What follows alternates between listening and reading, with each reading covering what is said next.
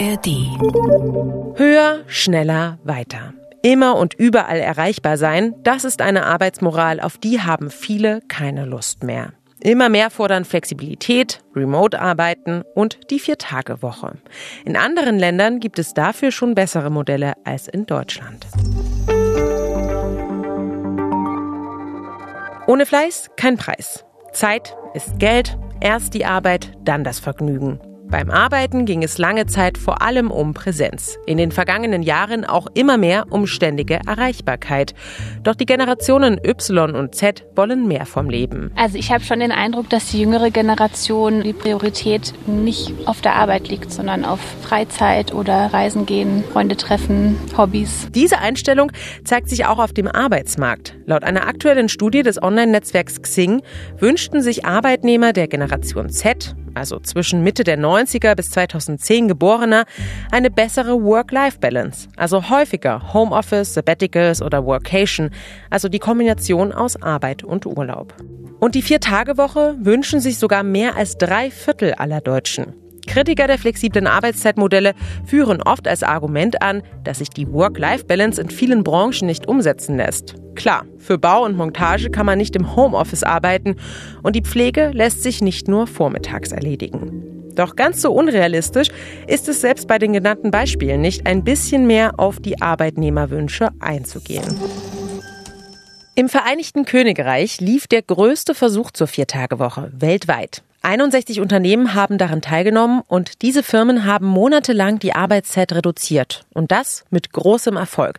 56 Unternehmen, also fast alle, wollen die Vier-Tage-Woche beibehalten. Und der Versuch wurde wissenschaftlich begleitet und ausgewertet. Und für uns stellen sich da natürlich jetzt ganz viele Fragen. Die will ich mit Christoph Prössel besprechen. Er ist unser ARD-Korrespondent im Studio London und hat zu dem Thema recherchiert. Christoph, mit wem hast du denn gesprochen? Ja, ich habe mit ziemlich vielen begeisterten Menschen gesprochen Wochen, die jetzt ein langes Wochenende haben, die ihre Arbeitswoche umgekrempelt haben. Der Versuch läuft ja schon länger. Die Ergebnisse der Untersuchung wurden im Februar veröffentlicht und wir haben uns das schon im vergangenen Jahr angeschaut, als der Versuch lief, als dort also schon mehr zu entdecken war. Wir haben zum Beispiel geschaut bei einer Softwarefirma, die heißt Hutch, die stellen Computerspiele her. Und dann in diesem Frühjahr haben wir noch gesprochen mit einem Mitarbeiter und der Gründerin bei einem Unternehmen im Norden von England. Target Composites heißen die. Die reparieren hochwertige Fahrradrahmen, also Carbon-Rennradrahmen zum Beispiel, wenn diese gebrochen sind. Und da haben wir mit Jack Fearon gesprochen. Er arbeitet für die Firma und ist, wir haben es alle gedacht, ziemlich zufrieden. It's amazing to be honest. That one extra day at the weekend feels like so much more than just one day. Also dieser eine zusätzliche freie Tag fühle sich nach so viel mehr an, sagt Jack. Wir können uns das ganz gut vorstellen, was Jack ganz gerne an seinem freien Tag, dem Freitag macht. Er setzt sich oft auf sein Fahrrad. Klar. Früher, als er nur eine Zwei-Tage-Woche hatte, da hat er halt oft am Samstag am Haus gearbeitet oder sich um den Haushalt gekümmert, weil seine Frau arbeitet immer samstags. Previously, when I only had a regular two-day weekend. Ja, und am Sonntag hat er dann oft was zusammen mit seiner Frau gemacht. Jetzt hat er einen zusätzlichen Tag, den er wirklich für sich nutzen kann, für seine Hobbys, Radfahren unter anderem. Und Jack sagt, jetzt muss er kein schlechtes Gewissen mehr haben, wenn er am Freitag ein paar Stunden unterwegs ist. Es bleibt immer noch genug Zeit für das Haus und seine Familie. Also Jack ist zufriedener, motivierter. Und ich vermute, wo dieser Satz uns jetzt hinführt, zufriedener und motivierter bedeutet auch wahrscheinlich weniger krank, produktiver, richtig? Genau, und darum geht es. Das ist eigentlich die wichtigste Erkenntnis der Studie, dass die Zahl der Krankschreibungen, also die Zahl der Fehltage, massiv zurückgegangen ist. Die Autoren der Studie kommen zu dem Ergebnis, dass diese Zahl um 65 Prozent zurückgegangen ist. An der Stelle vielleicht nochmal so ein kurzer Einschub. Dieser Versuch wurde von einer Organisation initiiert, die heißt Four Day Week, gegründet in Neuseeland von Unternehmern und Enthusiasten, die gesagt haben, die Vier-Tage-Woche ist eine super Sache, wollen wir jetzt weltweit voranbringen. Und beteiligt ist auch eine Denkfabrik, Autonomy heißen die, die arbeiten zur Zukunft der Arbeit. Und diese Organisationen haben Wissenschaftler mit ins Boot geholt, zum Beispiel von der Universität Cambridge. Ja, so viel dazu, nur damit klar ist, wo die Zahlen herkommen, die wir hier verwenden. Wie gesagt, 61 Unternehmen, 2900 Mitarbeitende waren an diesem Versuch beteiligt. Höhere Zufriedenheit, höhere Produktivität bedeutet auch weniger Ausfall über längere Zeiträume, zum Beispiel durch Burnout. Und dazu habe ich gesprochen mit Will Strong. Der ist Forschungsdirektor des Thinktanks Autonomy. In this country, in the UK, as in many places, but I'd say particularly in the UK, we have a huge mental health epidemic. In diesem Ton hören wir es. Also Will spricht von einer Epidemie der psychischen Krankheiten im UK, im Vereinigten Königreich, aber eben auch in vielen anderen Ländern. Er sagt Stress, Angstzustände, Depressionen. Das ist alles die Ursache von insgesamt 18 Millionen Krankheitstagen hm. in den Jahren 2019, 2020. Das heißt, wenn die wegfallen, ist das gut für Mitarbeiterinnen und Mitarbeiter, aber eben auch für die Unternehmen. Ja, klar, weil die Produktivität steigt. Aber auf der anderen Seite wird ja auch weniger gearbeitet. Wie ist denn da die Bilanz unterm Strich? Die kurze Antwort lautet 1,4 Prozent. Um 1,4 Prozent stiegen die Umsätze bei allen Unternehmen, die an diesem Versuch beteiligt waren. Das heißt, die Unternehmen waren sogar trotz der Vier-Tage-Woche im Schnitt etwas produktiver. Ich habe zum Beispiel auch mit einem Teamleiter des Computerspieleherstellers Hutch gesprochen. Die konnten die Ziele für die Vier-Tage-Woche ziemlich klar definieren. Das war ganz interessant zu sehen. Die haben Werbefilme, Clips fürs Netz gemacht in dieser Abteilung und da war klar, bislang machen wir pro Woche so und so viele Filmchen, dann müssen es künftig eben genauso viele sein mit einem Tag weniger Arbeit. Und in vielen Unternehmen ist das nicht so ganz einfach, das zu definieren, aber hier war das eben schön einfach, hat dann auch schlussendlich geklappt mit weniger Konferenzen, mehr konzentriertem Arbeiten. Und auch bei Target Composites, wir erinnern uns, das ist die Fahrradwerkstatt im Norden Englands, ist die Produktivität gestiegen. Anna Wenlock, das ist die Gründerin und Geschäftsführerin. The productivity increased, so you know we are able to do more than what we were doing before. Ja, und sie sagt, es werden jetzt mehr Aufträge abgearbeitet als vorher, nennt dafür zwei Gründe. Die Belegschaft ist ausgeruhter und motivierter. Also mhm. Und wie genau haben die Unternehmen sich denn neu aufstellen müssen? Wie haben sie denn ihre Arbeit auch verändert, damit das überhaupt klappt und die Leute da auch in vier Tagen fertig werden damit? Ja, ganz wichtiger Punkt. Und was ich bei der Recherche gelernt habe, da muss jedes Unternehmen anders rangehen und andere hm. Herausforderungen hm. lösen. Also Beispiel Fahrradladen wollte am Freitag nicht einfach zuschließen. Das wäre für Kunden ärgerlich, die die Räder bringen oder abholen wollen. Also haben die sich zusammengetan mit anderen Fahrradhändlern, wo man das Rad abgeben oder abholen kann. Ich habe von einem Unternehmen gelesen, die haben Ampeln an den Arbeitsplätzen eingeführt. Die Mitarbeiterinnen und Mitarbeiter stellen dann rote Schildchen auf. Das heißt, ich bin jetzt nicht ansprechbar, arbeite gerade konzentriert. Orange heißt bedingt ansprechbar und grüne heißt jetzt ist Zeit zum Reden. Und so kriegt man ja schlussendlich Ruhe rein, wenn mhm. nötig, um intensiv arbeiten zu können. Und viele haben gesagt, Konferenzen verkürzen, Arbeitsabläufe verändern, Unnötiges über Bord werfen und jedes Unternehmen ist anders. Ich glaube, das war auch eine ganz wichtige Lehre dieses Versuchs. Ja, aber genau das wäre noch so ein Punkt. Ich versuche jetzt so ein bisschen ähm, zu suchen, was für Nachteile das Ganze haben könnte. Und mir fällt wirklich nicht viel ein. Es klingt alles sehr überzeugend. Aber ich könnte mir vorstellen, dass so eine Vier-Tage-Woche natürlich nicht überall gleichermaßen so gut durchgesetzt werden könnte. Also denken wir an Jobs im Gesundheitsbereich, in der Pflege, ähm, in der andere Arbeitszeiten auch gebraucht werden. Können denn alle Unternehmen die Vier-Tage-Woche einführen? Was ist da bei der Studie rausgekommen? Oder gilt das ähm, nur für manche Branchen und gerade für Bürojobs ist es einfacher? Ich glaube schon, dass man das so sagen kann, dass es für Bürojobs einfacher ist. Und ähm, mein Gedanke war genau der, wie soll denn eine Krankenschwester oder eine Mitarbeiterin oder ein Mitarbeiter vom Pflegedienst effektiver arbeiten, produktiver sein, wenn ein Tag wegfällt? Da ist der Stress, die Belastung ja oft schon enorm. Da war mhm. die Antwort der Experten, ja, klar, vielleicht können die nicht mehr Fälle pro Tag bearbeiten, aber wenn die Belastung enorm ist, gibt es trotzdem Ausfälle, Krankheitstage. Wenn die Mitarbeiterinnen und Mitarbeiter aber zufriedener sind, dann werden auch weniger krank kündigen seltener und das ist natürlich gut für Unternehmen. Und bei dem Versuch haben viele unterschiedliche Firmen teilgenommen und Will Strong sagte, ja, für einige Unternehmen ist es einfacher, zu einer Vier-Tage-Woche zu kommen als für andere und er hatte auch schon so die gesamte Wirtschaft im Blick. Now, what's important if we want to move the whole economy or the whole labour market to shorter working weeks is that we have to make sure that things like healthcare and education. Also Will Strong, der schließt nicht aus, dass man dann unter Umständen auch mehr Leute einstellen muss. Ja, und dafür muss natürlich auch das Geld bereitgestellt werden. Aber er sagt eben auch, ja, wir hatten ja schon mal eine Veränderung, eine Transformation von der sechs oder sogar sieben Tage Woche zu einer fünf Tage Woche. Das ist nicht unmöglich. Und er ist eben der Meinung, die Ergebnisse dieser Studie, die sollen zeigen und helfen, dass das möglich ist. Also auch eine Diskussionsgrundlage schaffen, damit man über die Vier-Tage-Woche spricht. Noch gibt es ja in Deutschland weder politische Pläne noch groß angelegte Experimente, auch wenn viele Gewerkschaften sich offen für die Vier-Tage-Woche aussprechen. Wenn du jetzt sagst, man muss dafür die Diskussionsgrundlage schaffen, Hättest du vielleicht einen Tipp? Womit müssen wir anfangen in Deutschland, damit wir diese doch recht überzeugende Idee umsetzen können? Ich fand das jetzt total hilfreich, diese Studie zu sehen, weil die hat mir eigentlich auch als Skeptiker gezeigt, dass es viele Unternehmen gibt, die das ohne Probleme umsetzen können. Hm. Da wird auch wirklich wissenschaftlich bearbeitet, wie die Produktivität gehalten werden kann. Es wird deutlich, warum Arbeitsabläufe, wenn sie anders strukturiert sind, es ermöglichen, auf eine Viertagewoche zu gehen. Dass das aber auch eine Lösung ist, die jedes Unternehmen für sich entscheiden kann. Das finde ich auch total wichtig.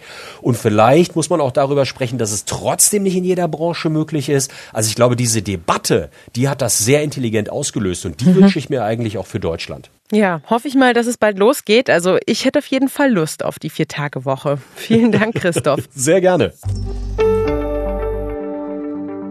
Immer mehr Länder in Europa setzen auf das Modell vier Tage arbeiten, drei Freizeit. In Belgien ist vergangenes Jahr eine Vier-Tage-Woche gesetzlich verankert worden.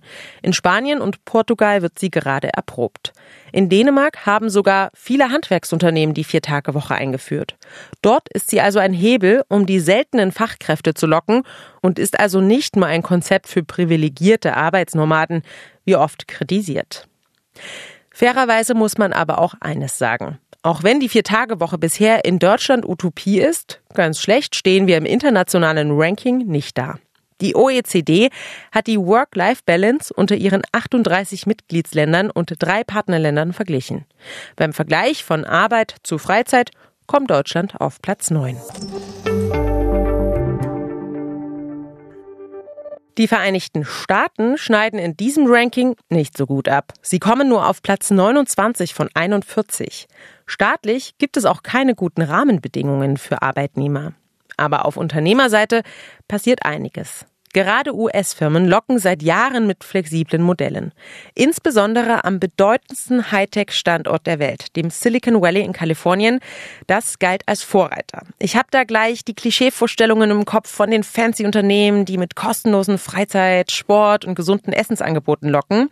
Die Buzzwords Remote, Homeoffice und Workation, die wurden dort ja quasi erfunden. Doch nach der Pandemie gibt's ausgerechnet dort ein Umdenken, ein Zurückrudern weg vom Home wieder hin zum Office. Und das möchte ich genauer verstehen. Also, wo klappen noch die einst so hochgelobten flexiblen Modelle und wo nicht? Und auch, ob in Kalifornien heute eine Rolle rückwärts gemacht wird, die uns in Deutschland vielleicht noch bevorstehen könnte. Dafür spreche ich jetzt mit Nils Dams. Er ist unser Korrespondent an der Westküste der USA. Nils, bei den Tech-Firmen in Kalifornien wird gerade viel diskutiert, wie es mit der Idee des Homeoffice weitergeht. Da scheint es ja eine Trendwende zu geben. Was ist denn da der aktuelle Stand? Also grundsätzlich ist es so, dass sich eigentlich schon alle einig sind, dass es weitergeht mit dem Homeoffice, zumindest bei den Jobs, bei denen das möglich ist. Arbeitnehmer und Arbeitgeber streiten aber eben vor allem darüber, wie oft und wie lang im Homeoffice gearbeitet werden darf. Das Pew Research Center hat eine Studie zum Arbeiten von zu Hause veröffentlicht, auch erst ähm, vor ein paar Tagen. Die bezieht sich auf ganz Amerika und da heißt es gut, ein Drittel von denen, die Homeoffice-fähige Jobs haben, arbeiten auch komplett von zu Hause. Das sind acht Prozent weniger als vor einem Jahr, weil viele Firmen mittlerweile eben wieder die Auflage haben, zeitweise ins Büro zu kommen. Angestiegen ist die Zahl dementsprechend bei hybriden Modellen. Also der Trend ist gerade, dass man nicht komplett zu Hause arbeitet, sondern tageweise ins Büro kommen muss. Das finde ich total interessant, weil wie gesagt, ich dachte, da ist äh, Kalifornien ein Vorreiter.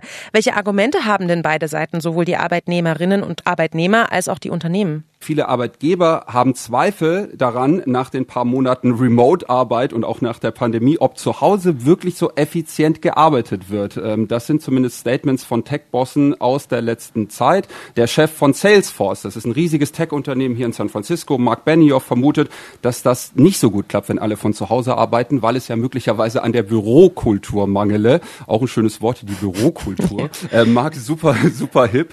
Äh, Mark Zuckerberg, der Chef von Meta, da gehört ja auch Facebook Facebook, WhatsApp oder Instagram dazu. Äh, der hat erst vor ein paar Tagen gesagt, wir wissen auch nicht so genau, ob wir wirklich besser sind, wenn die Leute ausschließlich zu Hause arbeiten. Als Gründe nennt er, dass der persönliche Kontakt äh, zu besseren Beziehungen im Team führen würde. Ähm, dadurch würde man ja auch mehr arbeiten. Es gäbe auch äh, bessere Ideen und Arbeitgeber sehen auch Kommunikationsprobleme, wenn eben vor allem zu Hause gearbeitet wird und nicht im Büro. Argumente von Arbeitnehmern fürs Homeoffice sind vor allem, ähm, dass sie nur so Arbeit und Privatleben eben besser vereinen können. Die Pendelei spielt hier im Silicon Valley eine ganz große Rolle. Die Mieten sind hier extrem hoch, dass ein bis drei Stunden Pendelzeit am Tag locker vorkommen können, ähm, weil so viele eben außerhalb wohnen und dann erstmal ins Büro kommen müssen. Und durch die Zeitersparnis sei es eben einfacher, ähm, Deadlines einzuhalten, also effizienter arbeiten zu können.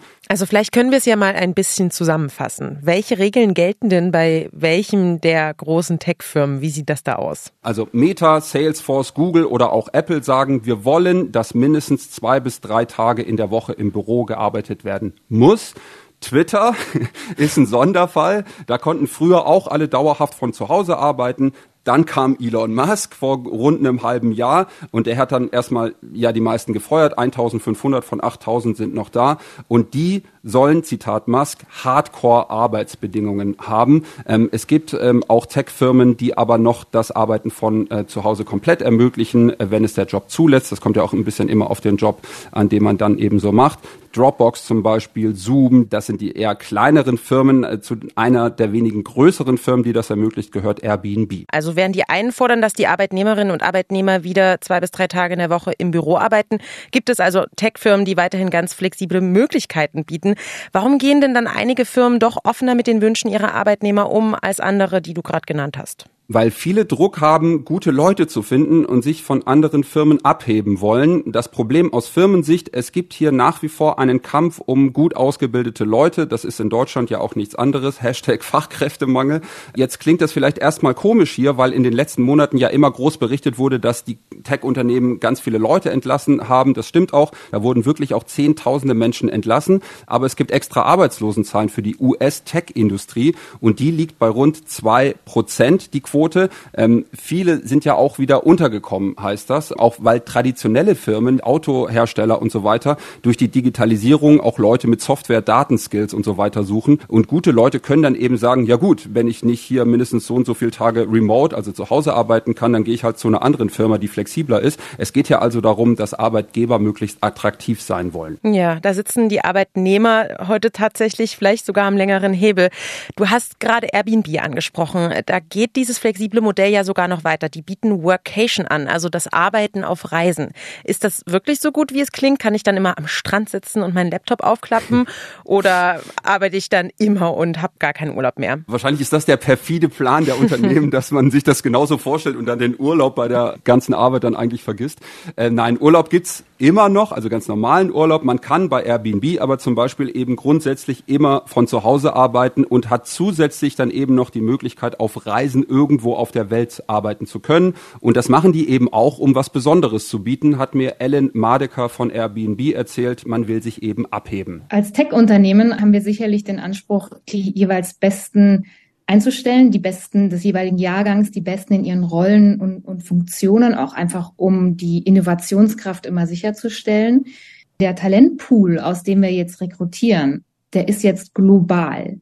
Und das gibt auch die Möglichkeit, nicht nur die Best zu rekrutieren, sondern auch einen Talentpool zu schöpfen, der sehr viel vielfältiger ist. Früher war das eben was für Selbstständige. Vor allem seit der Pandemie ist das jetzt eben ein großes Thema. Manche Firmen sind da eben auch flexibler äh, geworden und auch Regierungen, also Länder. Es gibt zum Beispiel äh, spezielle Arbeitsvisa für äh, Menschen, die auf Workation sind oder äh, man spricht dann eben auch von digitalen Nomaden. Ich habe mit einer Frau gesprochen, äh, die das eben macht, Alexandra Lazarin. Ursprünglich kommt sie aus Bulgarien, äh, 35 Jahre ist sie alt, hat schon in fünf Ländern gelebt. Seit drei Jahren äh, ist sie aber komplett im Homeoffice, natürlich erstmal durch die Pandemie, aber auch, weil sie sehr gerne unterwegs ist. Sie arbeitet äh, eben auch für Airbnb und gerade ist sie in Kanada. Also sie hat sich gefragt, wie sie Arbeit und Reisen eben verbinden kann. Sie sagt, sie habe eben auch immer wieder Leute getroffen, die dasselbe machen, wenn sie da unterwegs war. Sie hat auch schon eine monatelange Fahrradtour durch Spanien gemacht. Tagsüber hat sie dann gearbeitet und abends ist sie Fahrrad gefahren. Also sie war in Malaga und Gran Canaria unterwegs. Ähm, ich habe sie auch gefragt, ob sie dann nicht irgendwann, wenn sie eben so lange eben niemand aus ihrem eigentlichen Team sieht, also in echt, ob sie die nicht irgendwann vermisst. Sie sagt, nee, die Verbindung zu ihrem Team sei eher besser geworden. Because it pushed me so much to get out of my comfort zone. So also sie sagt eben, dass man ähm, sich halt auch darum kümmern muss, nicht den Anschluss zu verlieren äh, zu ihrem Arbeitsteam, das sie da eben nur virtuell hatte. Und es gab dann eben auch viel zu erzählen, was sie so auf ihrer Reise erlebt hat. Das habe eben letztendlich immer die, die Verbindung zu ihrem Team eben ähm, ja, hat sie verstärkt. Ja, Homeoffice, hybrides Arbeiten, Workation. Ähm, wir sagen, die USA oder zumindest Kalifornien ist für viele Modelle ein Vorbild für uns gewesen. Jetzt rudern sie viel zurück. Was glaubst du denn, was sich in Zukunft durchsetzt und was können wir in Deutschland von der West Coast der USA übernehmen, wenn jetzt äh, die Modelle sich ändern? Also man hat hier, glaube ich, gemerkt, dass auch die großen Tech-Unternehmen, bei denen ja eigentlich viele arbeiten wollen und die sehr gute Gehälter zahlen, dass die wirklich große Probleme haben äh, mit ihren Leuten. Das hat sich eben durch die Pandemie verändert verändert, weil alle gemerkt haben, hey, wir können auch eigentlich sehr gut von zu Hause arbeiten. Wir waren da super erfolgreich. Manche sind auch während der Pandemie gewachsen, manche Firmen. Äh, und jetzt sollen wieder alle ins Büro. Und Menschen wollen eben flexibler arbeiten und lassen sich vermutlich immer weniger bieten. Ich glaube, da könnten sich Firmen auch überlegen, was können wir machen, um attraktiver zu werden. Ich kann mir vorstellen, dass in vielen Chefetagen, vielleicht in Deutschland, äh, noch anders gedacht wird, dass man eben sagt, ja, äh, die können froh sein, wenn sie hier einen Job haben. Ähm, und ich glaube, das wird sich nicht mehr lange durchhalten lassen. Du hast ja einige Beispiele genannt, in denen die Arbeitnehmer Arbeitnehmer eher schlechter wegkommen. Also wo jetzt die Unternehmen äh, Druck ausüben und sagen, hey, ihr müsst wieder ins Büro kommen und so weiter.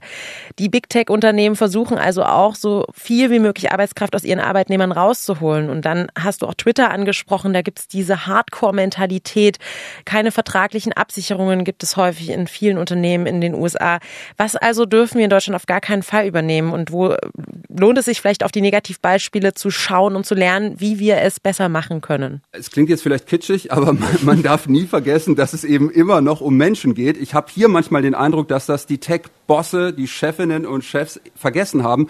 Äh, Beispiel Kündigungen. Die können hier so laufen, du bekommst am Morgen um 6 Uhr eine E-Mail, da steht drin, dass gestern dein letzter Arbeitstag war. Boah. Oder du sitzt an deinem Dienstlaptop, der lockt sich ohne Vorwarnung auf einmal aus allen Programmen aus und ein paar Stunden später bekommst du eine E-Mail, alles klar, du bist jetzt entlassen und damit musst du erstmal klarkommen. Also es gibt hier natürlich auch Abfindungen und so weiter. Aber manchmal denke ich, hey, ähm, bei all den Daten und all bei der Effizienz, um die es hier immer geht, bitte nicht vergessen, dass am Ende immer noch Menschen hier sind, die hier arbeiten. Ja, da haben wir es in Deutschland im internationalen Vergleich und auch im Vergleich vor allem zur USA schon um einiges besser mit dem Sozialsystem. Auf jeden Fall, auf jeden Fall. Ja, vielen Dank, Nils, dass du uns ja Kalifornien näher gebracht hast und ähm, die Zukunft des Arbeitens, was dort schon Gegenwart ist. Sehr gerne. Zusammenfassend kann man wohl sagen, diejenigen, die sich mehr Arbeitszeitenflexibilität wünschen, sind in einer starken Verhandlungsposition. Denn die Konkurrenz sinkt dank demografischen Wandel und Fachkräfte sind rar. Deshalb müssen die Unternehmen den Beschäftigten auch mehr bieten als früher. Das zeigen Beispiele aus dem Silicon Valley in Kalifornien. Deutsche Unternehmen sollten sich da an flexibleren Modellen einiger US-Firmen was abschauen. Denn sonst sind die Arbeitnehmer schnell weg. Nach Studienergebnissen des Online-Netzwerks Xing machen sich 65 Prozent der Generation Z keine Sorgen um ihre berufliche Zukunft und sie gelten als illoyale Jobber. Wenn die Arbeitgeber ihre Wünsche nicht erfüllen, dann wechseln sie einfach den Job. Und das zweite große Learning dieser Folge für mich, die von vielen so dringlich gewünschte Vier-Tage-Woche ist ein richtig gutes Modell. Es spricht eigentlich kaum etwas dagegen, wenn Unternehmen sie gut organisieren. Und am Ende profitieren beide Seiten. Arbeitnehmer leben ausgeglichener und damit gesünder. Und das steigert sogar die Produktivität, anstatt dass sie sinkt. Jetzt brauchen wir in Deutschland wohl nur noch den Mut, dieses Modell zu testen. Ja, und damit lasse auch ich die Arbeit ruhen. Schluss für den Ideenimport für diese Woche. Und wie immer gilt, wir freuen uns über Likes, Abos und Empfehlungen. Und Fragen, Feedback, Lob oder Kritik gehen an auslandspodcast.tagesschau.de. Feierabend für Jenny Barke vom RBB. Hallo, ich bin Beke Schulmann von NDR Info. In der aktuellen Folge unseres Wissenschaftspodcasts Synapsen beleuchten wir das große Thema Mental Load, also die vielen meist unsichtbaren Aufgaben, die rund um das Familienmanagement anstehen. Wie wird das Phänomen erforscht? Warum sind es auch bei Paaren, die sich als emanzipiert und gleichberechtigt verstehen, oftmals die Frauen, die über alles den Überblick behalten und die Familie am Laufen halten? Und wie könnte das geändert werden? Die Antworten gibt es in der neuen Folge Synapsen und die gibt's ab sofort in der ARD Audiothek.